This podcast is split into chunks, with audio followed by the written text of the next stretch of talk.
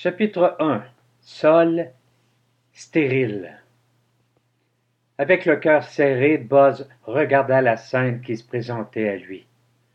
Les rapports étaient donc vrais. En fait, c'était pire que ce à quoi il s'était attendu. Ce qui avait jadis été une prairie de fleurs en pleine éclosion, chacune regorgeant de nectar, était devenue une terre en friche, stérile, sans aucune promesse d'avenir, à perte de vue, il n'y avait rien que les sillons nus anéantis par le socle de la charrue du fermier Jean. Il ne restait pas une seule fleur. Comment a-t-il pu faire ça? demanda Buzz à Stripes. Stripes haussa les épaules. J'ai entendu dire que le fermier Jean souhaitait utiliser ce champ pour planter du maïs. Mais ces raisons importent peu. Ce qui importe, c'est que nous nous retrouvons face à un désastre il faut qu'on retourne à la ruche et qu'on leur communique la mauvaise nouvelle. Sans rien dire, ils reprirent leur vol et repartirent vers la ruche. Du plus loin que Buzz puisse se souvenir, le fermier Jean avait toujours gardé un champ de fleurs sauvages qui permettait à la ruche Luna de s'approvisionner d'un nectar de qualité propice à la production d'un miel de classe A. Les plantes étaient en fleurs du printemps à l'automne, et les abeilles de la ruche Luna, de même que les abeilles des ruches alentour, se faisaient un point d'honneur d'y butiner afin de produire un miel de qualité inégalée. C'est un système qui avait fonctionné saison après saison, garantissant la prospérité de chaque ruche. Le système était cependant cassé. Pour Buzz Stripes, le futur semblait gris. Pendant qu'elle retournait rapidement à la ruche, les deux abeilles espéraient que la reine Luna aurait une réponse pour elles. Après tout, elle était le leader et avait le dernier mot sur tout ce qui avait trait à la ruche. Que ce soit l'organisation, la production les ventes, tout était sous son commandement direct. Bien qu'elle puisse compter sur des conseillers, c'est à elle que revenaient toutes les décisions finales. Bientôt, les boîtes blanches de la ruche apparurent à l'horizon et dès que Buzz Stripes atterrirent, les abeilles se massèrent autour d'eux. Qu'avez-vous vu demanda l'une.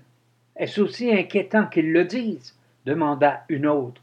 Allons-nous faire faillite demanda une troisième. Très bien, très bien, retournez à vos postes de travail, déclara Flotteur pendant qu'il s'approchait du groupe. Ne nous énervons pas, tout va bien. Que chacun d'entre vous retourne au travail. Et vous, Buzz Stripes, Suivez-moi. Pendant que la foule se dispersait, Flotteur se pencha vers les deux abeilles. Je vous emmène voir Madame Bédard. C'est une conseillère supérieure de la reine. Vous pourrez lui faire votre rapport. Buzz et Stripes suivent nerveusement Flotteur. Puisqu'il était leur supérieur hiérarchique immédiat, ils le connaissaient bien, mais ils n'avaient jamais rencontré Madame Bédard. Les abeilles de statut supérieur, la reine Luna et son équipe, travaillaient dans une aile distincte de la ruche et les abeilles ordinaires comme Buzz et Stripes ne les voyaient que de loin lors des événements spéciaux comme lors de la fête annuelle de la floraison. De quoi ai-je l'air? demanda Buzz à Stripes. Est-ce que j'ai du pollen collé aux pattes Non, ça va, répliqua Stripes. Et mes antennes Elles sont très bien, sourit Buzz après avoir fait leur chemin le long d'interminables corridors animés, pendant que Flotteur disait aux abeilles de ne pas s'en faire et de retourner à leur poste, ils se retrouvèrent face à une porte décorée. Après avoir utilisé sa carte magnétique, Flotteur ouvrit la porte et invita Buzz et Stripes à le précéder. Les ailes bien repliées, elles entrèrent dans la suite exécutive. C'est très grand ici, murmura Stripes. Ils arrivèrent devant le bureau de la réception. Madame Bédard nous attend, annonça Flotteur au réceptionniste. Oui, vous pouvez entrer, répondit-il avec un regard inquisiteur. Qu'allons-nous dire à Madame Bédard? murmura Buzz à Stripes pendant qu'ils avançaient le long du corridor. Personne ne doit donner de mauvaises nouvelles au patron. Elle va nous darder. Nous allons juste faire de notre mieux, répliqua Stripes. Après avoir passé une autre porte qui semblait encore plus chère que la première, ils se retrouvèrent dans une immense salle. L'air y était frais et les murs étaient décorés de superbes encadrements de fleurs, chacun étant nommé selon son espèce. Dans un présentoir en verre se trouvaient également les plus belles jarres de miel jamais fabriquées sous la marque Luna. Derrière un immense bureau se trouvait une abeille qui, en juger par son habit coûteux et ses ailes luisantes, devait être riche et prospère. Le certificat enluminé de sa maîtrise universimielle pendait en évidence sur le mur. Ah, flotteur, merci d'être passé, dit madame Bédard, tout en cliquant sur la souris de son ordinateur. J'ai invité Buzz et Stripes, bégaya Flotteur. Ils sont tout juste de retour du prix des fleurs sauvages. Qu'avez-vous vu là-bas? demanda madame Bédard. Buzz fit nerveusement un pas en avant. Eh bien, hmm, le champ. Le champ a changé. Qu'est-ce que tu veux dire par le champ a changé? Madame Bédard s'impatientait visiblement. Buzz lança un regard à Stripes. Elle regardait le plancher. Il jeta un regard à Flotteur. Il semblait absorbé par ses notes. Eh bien, il n'est pas tout à fait comme il était avant, bégaya Buzz. Madame Bédard fronça les sourcils et tourna son attention vers Stripes. Toi là-bas, je suis désolé. Quel est ton nom déjà? Stripes. Oui, bien sûr, Stripes. Peux-tu me dire ce que tu as vu dans le pré des fleurs sauvages? Je suis persuadé que ce n'est pas grand-chose, grommela Stripes. C'est juste que, eh bien, euh, toutes les fleurs sont disparues. Madame Bédard se leva. Elle se tourna vers Flotteur. Qu'est-ce que cette abeille veut dire quand elle dit que toutes les fleurs sont disparues? Nous sommes au beau milieu de l'été. C'est la haute saison pour nous. Il est inconcevable que les fleurs ne soient pas à leur place. Flotteur se rattela la gorge. C'est vrai. Les fleurs ne sont plus là. Le fermier Jean a labouré ce champ.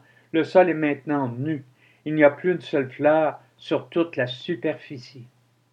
Madame Bédard s'immobilisa et les regarda. Une de ses ailes nacrées sursauta. Un silence inconfortable s'installa pendant qu'elle méditait sur la situation. Ok, dit-elle d'une voix monocorde. Voici ce que nous allons faire. Je vais transmettre cette information au Conseil de la Reine. Le Conseil nous reviendra avec une réponse appropriée. D'ici là, je vous demande de poursuivre vos activités normales et de ne rien dire à propos de tout cela. Nous ne voulons pas causer de troubles ou de panique dans la ruche. Ces informations ne doivent être communiquées qu'à certaines personnes. Quand ce sera le temps, le porte-parole du Conseil informera la ruche de la situation et des gestes que nous entendons poser. Ce sera un processus ordonné et logique. Pendant ce temps, nous devons maintenir la production.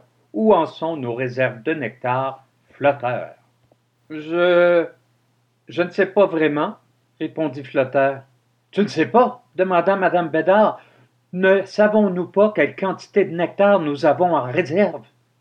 Flotteur fouilla nerveusement dans ses papiers. Mon plus récent rapport date du dernier trimestre, répondit-il. Il indique que nous avions un mois d'inventaire mais il y a eu un peu de détérioration et un de nos réservoirs a une fuite. En conséquence, nous ne sommes pas sûrs. Eh bien, fais une estimation, suggéra Madame Bédard. Je dirais trois semaines, répliqua Flotteur. Ok, trois semaines, dit Madame Bédard. Elle entra la donnée dans sa feuille Excel. Nous devrons ajuster certains ICP, dit-elle à personne en particulier. Buzz et Stripe se regardaient l'un l'autre le regard vide, il était visible qu'il ne comprenait pas. Des ICP, vous savez, des indicateurs clés de performance, des cibles, des indicateurs de succès pour l'amour de Dieu, ajouta Mme Bédard, clairement irritée par l'incapacité évidente de ces deux travailleurs à comprendre ces sigles. Si nous devons composer avec une baisse de production, nous devrons augmenter les prix et réduire les dépenses. Cela suppose naturellement une réduction des coûts de main-d'œuvre. Oui, bien sûr, dit Flotteur en avalant sa salive. Il savait ce que cela voulait dire des mises à pied et des coupures de salaire. Les célébrations du dixième anniversaire de la reine sont prévues à la fin de l'été, poursuivit Madame Bédard. Il faut que ce soit une célébration joyeuse. Nous aurons des invités spéciaux et des abeilles importantes en provenance de toute la région. Nous devons nous concentrer sur cette importante étape pour la ruche. Si nous n'arrivons pas à atteindre nos ICP, nous devrons faire les coupes nécessaires. C'est une réalité de la vie. Oui, acquiesça Flotteur, une réalité de la vie. Très bien, dit Madame Bédard, ce sera tout. Vous pouvez maintenant partir et rappelez-vous, ces informations doivent rester confidentielles. Je comprends, répondit Flotteur. Confidentiel. Après qu'ils eurent quitté la suite exécutive et se furent retrouvés dans la partie de la ruche destinée aux employés, Buzz se tourna vers Flotteur. Confidentiel demanda-t-il, incrédule. Est-ce qu'elle veut rire Flotteur jeta un regard autour d'eux. Chut murmura-t-il. Nous sommes dans un endroit public. Je comprends comment vous vous sentez, mais je suis persuadé que Mme Bédard sait ce qu'elle fait. C'est une gestionnaire expérimentée. Contentons-nous de rester cool et de faire ce qu'on nous a demandé. Mais nous avons des abeilles qui volent jusqu'au pré de fleurs sauvages tous les jours, remarqua Stripes. Comment allons-nous garder secrète la disparition des fleurs? Le désastre est visible pour tous ceux qui ont des yeux pour regarder. Nous allons modifier les consignes de vol, répondit Flotteur. Nous allons dire à tout le monde que le fermier Jean a utilisé un insecticide sur le pré et qu'il est temporairement fermé. Personne n'osera s'en approcher, croyez-moi, cela donnera à notre équipe de direction le temps de décider de la marche à suivre. Buzz jeta un regard à Stripes. Il n'y avait rien à faire.